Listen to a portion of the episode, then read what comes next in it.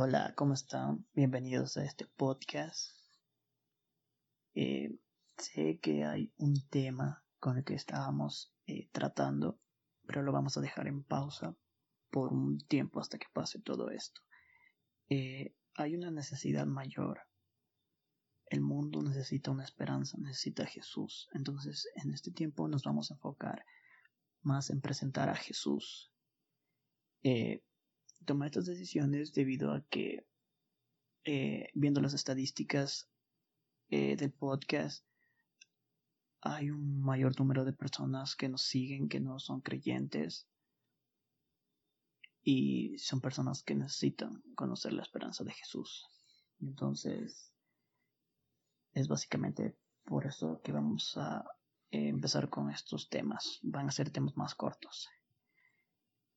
Entonces, el tema es del corona a la cruz.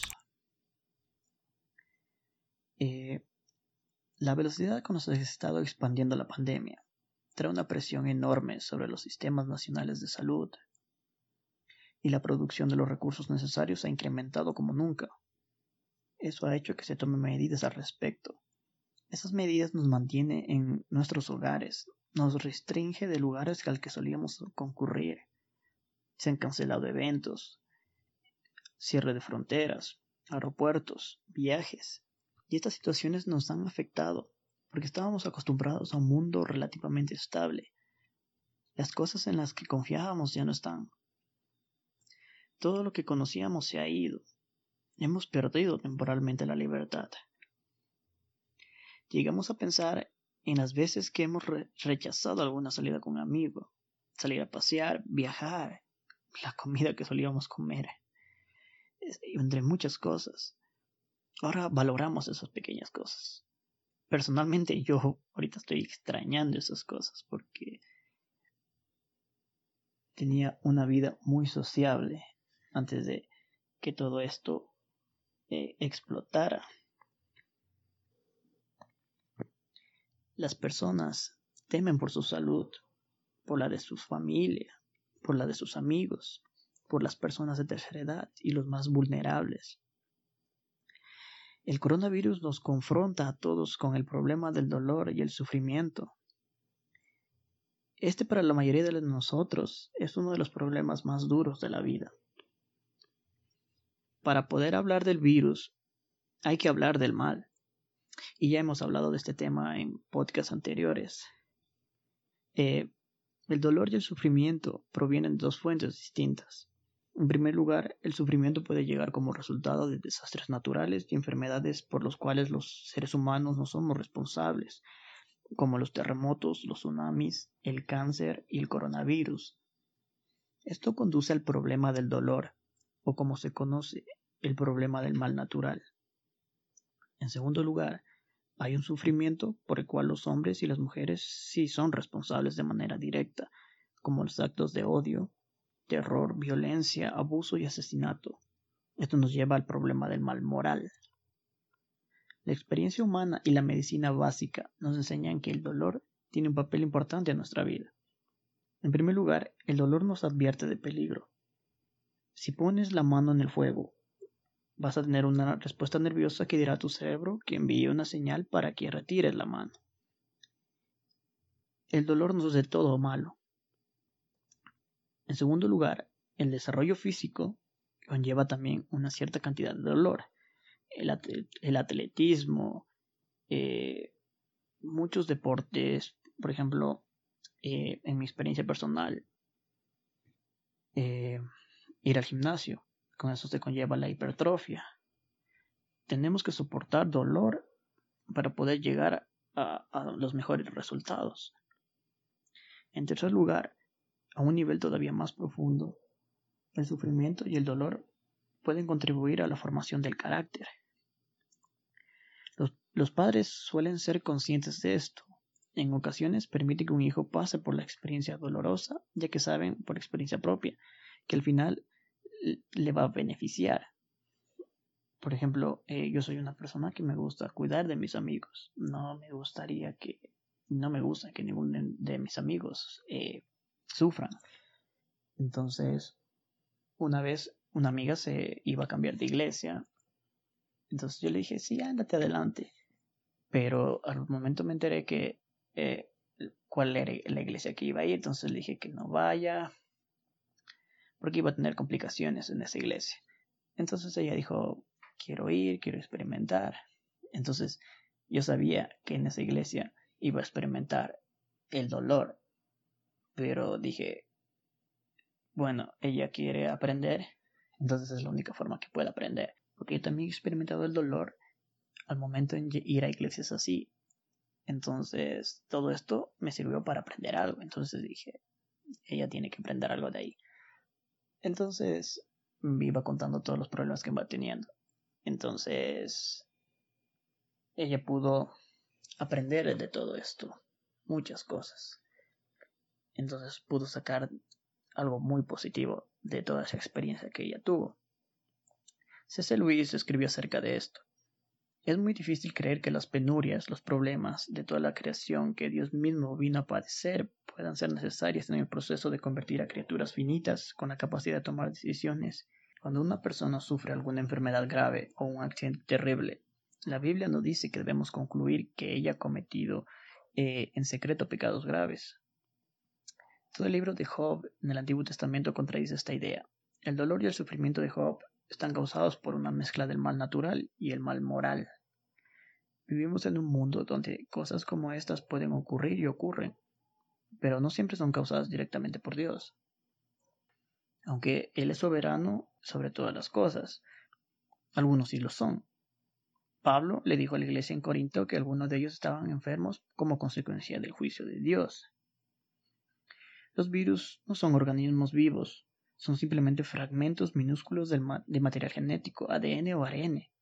Están cubiertos de proteína que se comportan como parásitos. Estos adhieren a otra célula huésped, inyectan su material genético y se reproducen usando las vías metabólicas de las células eh, huésped. Luego los nuevos virus se separan de la célula y, esto hace que explote una llamada lisis que libera cientos de virus. Eh, la ecologista vírica de Pensilvania, eh, Marilyn Rosick, dice que los virus son esenciales para la vida y que como mucho solo el 1% son patógenos, es decir, son dañinos para sus huéspedes. El COVID-19 forma parte de una gran familia de coronavirus que son responsables del resfriado común, la gripe, la neumonía y otras enfermedades respiratorias. Eh, si las placas tectónicas también dejaran de moverse, el resultado sería la extinción masiva en la Tierra. Y si los virus también dejaran de existir, también sería devastador. De modo que parece que tanto los virus como los terremotos son esenciales para la vida. Si hay un Dios creador, entonces Él mismo creó estas cosas. Las personas que quieren habitar en un mundo donde no existe la posibilidad de mal, en realidad están pidiendo no existir. El mal se encuentra allí donde, no, donde debería estar el bien, pero no está. Es algo inmaterial, pero eso no significa que no exista. La existencia del mal es como la existencia del frío o la oscuridad. El frío y la oscuridad son cosas muy reales que nombramos cuando queremos expresar la ausencia de calor o luz. El frío y la oscuridad son parásitos del calor y la luz, ya que el calor y la luz pueden existir sin ellos, pero ellos no pueden existir si no existe el calor y la luz. Dios es omnisciente, todopoderoso, creó al ser humano como sujeto moral, lo cual esto implica tener la capacidad de elegir entre el bien y el mal. Dios es omnisciente, sabía que el mal aparecería y pudo haber creado el mundo de muchas maneras muy diversas. Y solo tuvo buenas razones para crear el mundo tal como lo hizo. Como consecuencia, Dios eh, puede haber creado la posibilidad de que exista el mal, pero fue el ser humano quien al elegir hacer lo malo lo hizo realidad. El árbol está ahí, el mal está ahí, el veneno está ahí, las drogas están ahí, pero no todo es malo, sino que el hombre da el mal uso. Dios no lo tomó por sorpresa que el mal se hiciera realidad. El mal existe en el mundo porque Dios tiene un buen motivo para su existencia. La humanidad ni el mundo estaban corrompidos por el mal cuando fueron creados. Dios creó todas las cosas perfectas y vio que todo era bueno en gran manera. Dios también proveyó con abundancia todo lo que el hombre podía necesitar fueron dotados de juicio moral, es decir, la libertad para, elegir el bien y el mal. aceptar la voluntad de Dios o, desobedecer. Adán y Eva ejercieron su libertad de desobedecer a Dios y violaron el único mandamiento que se les había sido dado. Así el mal entró en el mundo por la libre elección de criaturas moralmente responsables. Dios hizo posible el mal, el ser humano lo hizo real. Pero Dios es bondadoso y su moral es perfecta. Debe tener una buena razón para permitir la existencia del mal. Y esto es todo lo que necesitamos saber. El problema del mal no representa un problema para los cristianos, sino para los, para los no creyentes. Pero ¿por qué no acaba con el mal? Para que Dios destruya el mal, debería primeramente eliminarnos. Somos la fuente del mal también. Debería privar de libertad de escoger, pero al hacerlo también nos quita la libertad. Por tanto, si Dios acabara con el mal, sería algo malo en sí mismo, puesto que nos quita la libertad y seríamos como robots. Pero todo será quitado a su tiempo. Por eso Jesús dijo que dejen que crezca el trigo junto con la cizaña, porque si arranca el mal del mundo tendría que eliminarnos. Pero el mal es inevitable. La existencia del hombre es necesario que exista con ellos también el mal. ¿Por qué los seres humanos deciden tener hijos si saben que van a venir a sufrir? Porque sabes que vas a estar con ellos. Dios a pesar del mal, Él estará a nuestro lado acompañándonos y acompañándote. La respuesta al problema del mal es la persona de Jesús. Si el problema que lo, que lo aflige es un mal moral que, cometió, Jesús pagó el castigo que usted merece y lo hizo mediante su muerte. Si es víctima de un, de un mal moral que cometió otra persona, entonces Jesús paga ese mal con su muerte o asume el papel de juez y castiga al responsable. Un cristiano no es alguien que ha resuelto el problema del dolor, el sufrimiento y el coronavirus, sino una persona que ha decidido amar y confiar en un Dios que también ha sufrido pero la esperanza se encuentra en otra corona. Y la diferencia entre las dos coronas es que la una es microscópica, parásita, que ha matado miles. La otra gigante, que se despojó de su condición de rey para ponerse una corona de espinas, para dar su vida por millones que creen en él y en quien lo envió. Mas él herido fue por nuestras rebeliones, molido por nuestros pecados. El castigo de nuestra paz fue sobre él, y por su llaga fuimos nosotros curados. Jesús recibió el castigo que yo merecía, sufriendo en todo momento. Tal era el sufrimiento que pensó desistir. Ya no soportaba el dolor. El peso de todo el pecado de la humanidad estaba sobre él. Fue molido y por su llaga fui sanado. ¿Te das cuenta qué grande amor? Si Jesús no quisiera sanarte, no hubiera pasado la parte de su ministerio sanando y echando fuera demonios, y posteriormente morir en una cruz para darte vida y salvación. La muerte vino por un hombre, la condenación a todos los hombres de la misma manera por la justicia de uno vino a todos los hombres la justificación de vida. Porque así como por la desobediencia de un hombre los muchos fueron constituidos pecadores, Así también por la obediencia de uno, los muchos serán constituidos justos. Cuando Satanás logró engañar a Eva con sus artimañas y a su vez la desobediencia de Adán, el pecado entró en su naturaleza. Este pecado se interpuso entre ellos y Dios como un velo, separándolos de la fuente de vida. Espiritualmente hablando, estaban muertos en sus transgresiones y pecados. Dios tenía todo planeado. Tenía el Cordero, el sacrificio perfecto que iba a restaurar la relación de Dios y los hombres. Se rompió el velo y tenemos libre acceso al trono de gracia. Por tanto, no hay ninguna condenación para los que estamos en Cristo Jesús. Porque la voluntad de mi Padre es que todos los que miran al Hijo de Dios y creen en Él tengan vida eterna, y yo los resucitaré en el día último. Juan 6:40 si el mal era inevitable, la cruz no era inevitable. Cuando Jesús murió en la cruz, exclamó, consumado es. Su obra en la tierra había terminado. Cuando Jesús murió, el velo pesado en el templo se dañó de arriba abajo. La deuda había sido pagada. El camino de vuelta al Padre estaba abierto. Las victorias de Jesús sobre el pecado eran también victorias sobre la muerte. Él no se quedó en la tumba, sino que resucitó de entre los muertos, con un cuerpo glorificado que contiene toda la plenitud de la propia naturaleza de Dios. tiene un anticipo de lo que sucederá a nuestros cuerpos que serán transformados a la meta final. Hay buenas noticias, hay esperanza. Llegará el día en que el dolor y el sufrimiento, la maldad cesarán por completo. El mal no quedará sin castigo.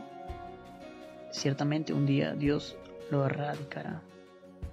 Después vi un cielo y una tierra nuevos, porque el primer cielo y la primera tierra habían dejado de existir.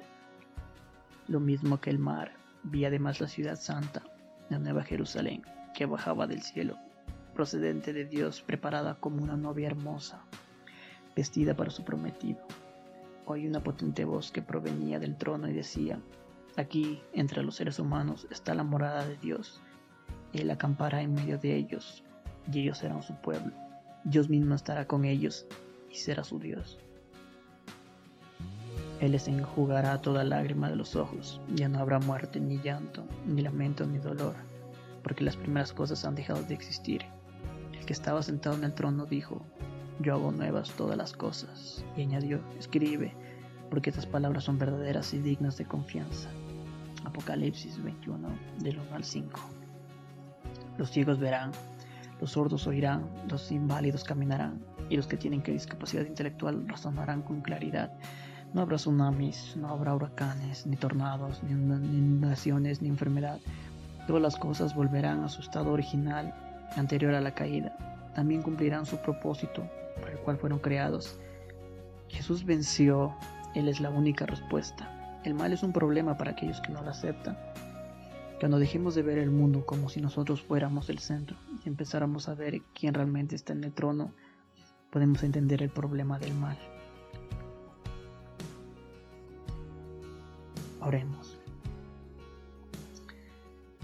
Padre, eres digno de todo honor, toda gloria, todo reconocimiento.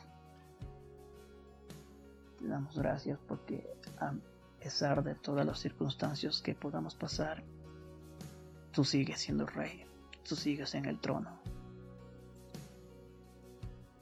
Te pedimos, Señor, que sanes todas las personas que están enfermas, que traigas paz al mundo, que traigas, Señor, la paz que sobrepasa todo entendimiento.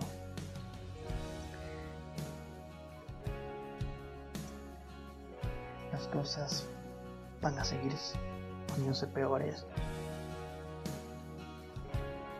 Pero ayúdanos a poner nuestros ojos y nuestra esperanza en ti. No aferrarnos al mundo como que si fuera todo lo que tenemos, sino aferrarnos a la esperanza que es eterna. Que algún día tú vendrás y nos recogerás Ahí todo dolor se acabará. Limpiarás toda lágrima de nuestros ojos. Ya no habrá enfermedad, ya no habrá dolor, no habrá sufrimiento. Nuestros cuerpos serán transformados y reinaremos contigo por la eternidad. Te veremos cara a cara, Señor. También te pido por todas las personas que están en este momento padeciendo, que no tienen esperanza, Abre, Señor, sus corazones, su entendimiento,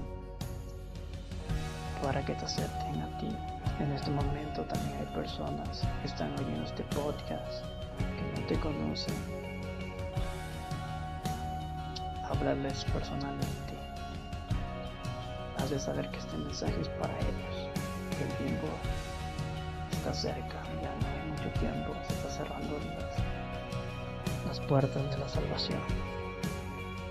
Pero tú no viniste a condenar al mundo, sino a dar tu salvación. Damos gracias, Señor, porque en ti, solamente en ti, hay libertad. Y tú tomas todas nuestras aflicciones y tú las llevas en tus hombros. No tenemos que cargar con todo este peso sobre nosotros, sino que tú nos das tus cargas que son ligeras te pedimos también por la iglesia mundial, que tú traigas un avivamiento, porque todo esto lo que está haciendo es unirnos más, porque no son solo los templos lo que existe, sino que nosotros somos templos vivientes. Y cada casa se ha convertido en un templo. Te damos gracias, Señor, que tú en todo momento se cumple tu perfecta voluntad. Gracias, Señor, te damos en el nombre de Cristo Jesús.